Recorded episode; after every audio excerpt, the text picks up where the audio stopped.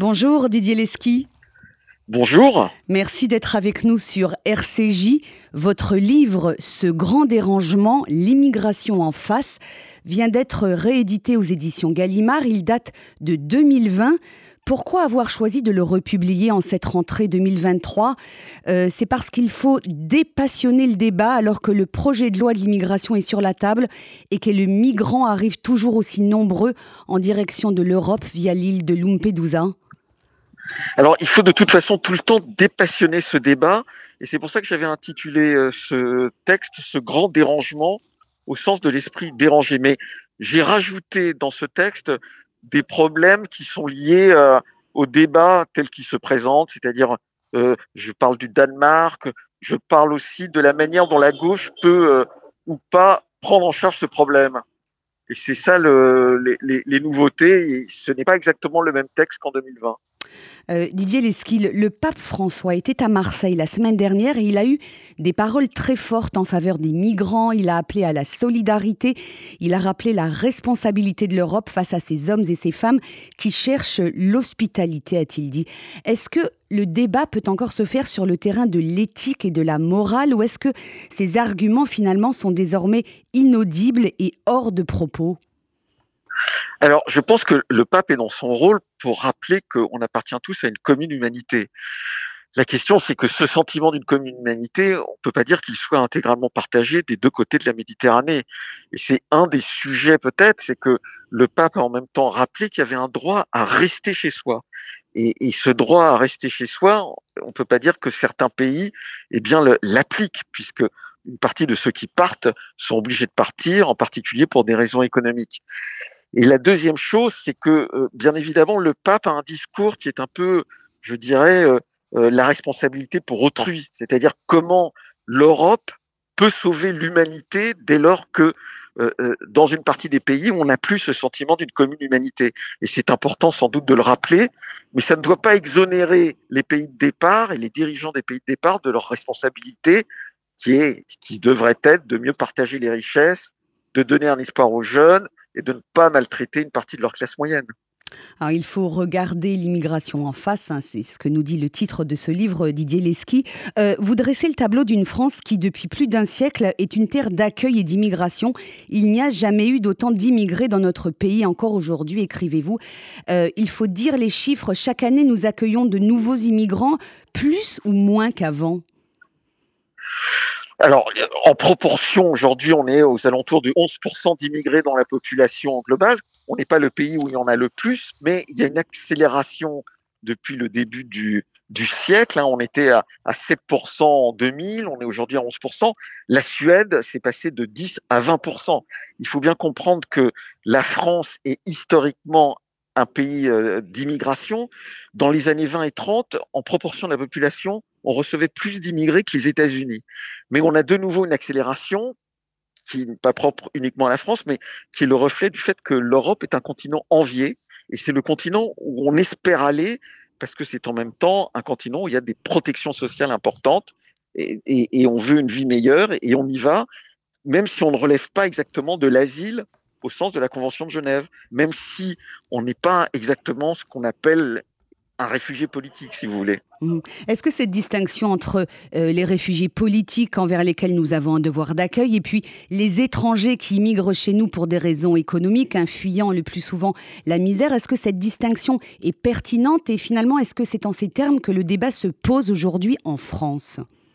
Alors, elle est pertinente au sens où on a intérêt à protéger cette notion d'asile, c'est-à-dire historiquement lié à la Révolution française, de, donner l'asile à ceux qui luttent contre les tyrans, puisque c'était ça. La deuxième chose, c'est qu'on ne peut pas penser euh, euh, un État social avec cette idée qu'il n'y a pas de limite euh, et qu'il sera en capacité d'accueillir tous ceux qui le souhaitent. Puisque en fait, l'État social, il est basé sur le fait qu'il y a des gens qui cotisent ou qui payent des impôts et qui organisent entre eux une assurance. Alors bien évidemment, elle peut inclure des gens qui arrivent, mais l'angoisse d'une partie de la population, c'est de savoir si ça peut tenir euh, euh, dès lors que on apparaît comme le lieu possible d'une vie meilleure. Et c'est pas un problème uniquement français, mais c'est mmh. un problème qui se pose dans des tas d'autres pays. Euh, Oui, on, va revenir euh, euh, sur cette question euh, de la dimension européenne de cette question migratoire, mais tout d'abord un mot sur le projet de loi sur l'immigration du gouvernement. Il entend régulariser les immigrés en situation irrégulière qui travaillent dans les métiers en tension. Mais est-ce que cette proposition, elle est compréhensible pour l'opinion publique? D'un côté, on nous dit qu'on veut réguler l'immigration, être très sévère et très ferme avec les clandestins, et de l'autre, on veut régulariser les sans-papiers dont nous avons besoin dans certains secteurs. Alors, le débat est rendu d'autant plus compliqué qu'en réalité, on recommence à avoir une immigration de travail importante, 555 000 titres de séjour au titre du travail euh, l'année dernière. La deuxième chose, c'est que tous les métiers en tension ne sont pas des métiers de basse qualification que n'importe qui pourrait faire. Les médecins ou les enseignants, c'est un métier en tension. La troisième chose, c'est que euh, on a des, des secteurs du salariat où on emploie des immigrés, mais qui sont des secteurs où euh, euh, le travail est parcellisé, où on n'est pas très bien payé. Bien évidemment, on en a besoin, on régularise régulièrement, mais après, ça pose le problème de qu'est-ce qu'on entend par les métiers en tension et qu'est-ce qu'on accepte ou pas comme condition de travail. Parce qu'on a en même temps des personnes qu'on accueille de manière régulière, je pense aux réfugiés, entre 30 et 40 000 tous les ans, et euh, qu'il faut accompagner vers l'emploi. Et c'est un des sujets que nous avons et, qui sont eux en situation régulière. Mais il faut régulariser, bien évidemment, ceux qui travaillent et ceux qui sont installés depuis longtemps. Alors, un autre aspect euh, très intéressant de votre livre, Didier Leski, c'est la question de l'acculturation. Vous rappelez qu'au début du XXe siècle, les populations immigrées venaient d'Europe, d'Italie, de Pologne, d'Espagne ou du Portugal et qu'elles se sont très bien intégrées. Et vous dites, l'intégration ne peut pas être la même pour un Tchétchène musulman que pour un Polonais catholique. Est-ce que finalement c'est une question de proximité, de culture et des religions. Est-ce que c'est cela la condition d'une intégration réussie? Alors, bien évidemment, tout ça n'a pas été simple, mais il y avait quelque chose de commun, ou en tout cas une capacité de, prendre en charge. On a parlé du mouvement ouvrier, euh, euh, l'Église, euh, mais ça ne veut pas dire qu'il n'y avait pas de racisme ou qu'il n'y avait pas, par exemple, d'antisémitisme, mais il y avait une connaissance malgré tout commune ou des plages de débat qui étaient communes, si vous voulez. Euh, euh, les, euh, les, les, les, les, choses pouvaient être médiées par ce qu'on appelait le mouvement ouvrier ou médiées par le travail. Et là, notre difficulté, c'est l'effondrement de ce qui a pendant très longtemps été des structures d'intégration, et c'était essentiellement, je dirais, la situation de travail dans des collectifs ou euh, une capacité de, de, de partis politiques, de syndicats, à lutter pour unifier les gens autour de perspectives communes. Et ça, nous ne l'avons plus. Une dernière question au sujet euh, euh, de l'Europe, hein, de l'Union européenne. Un sommet européen est prévu cette semaine et cette question migratoire sera largement abordée.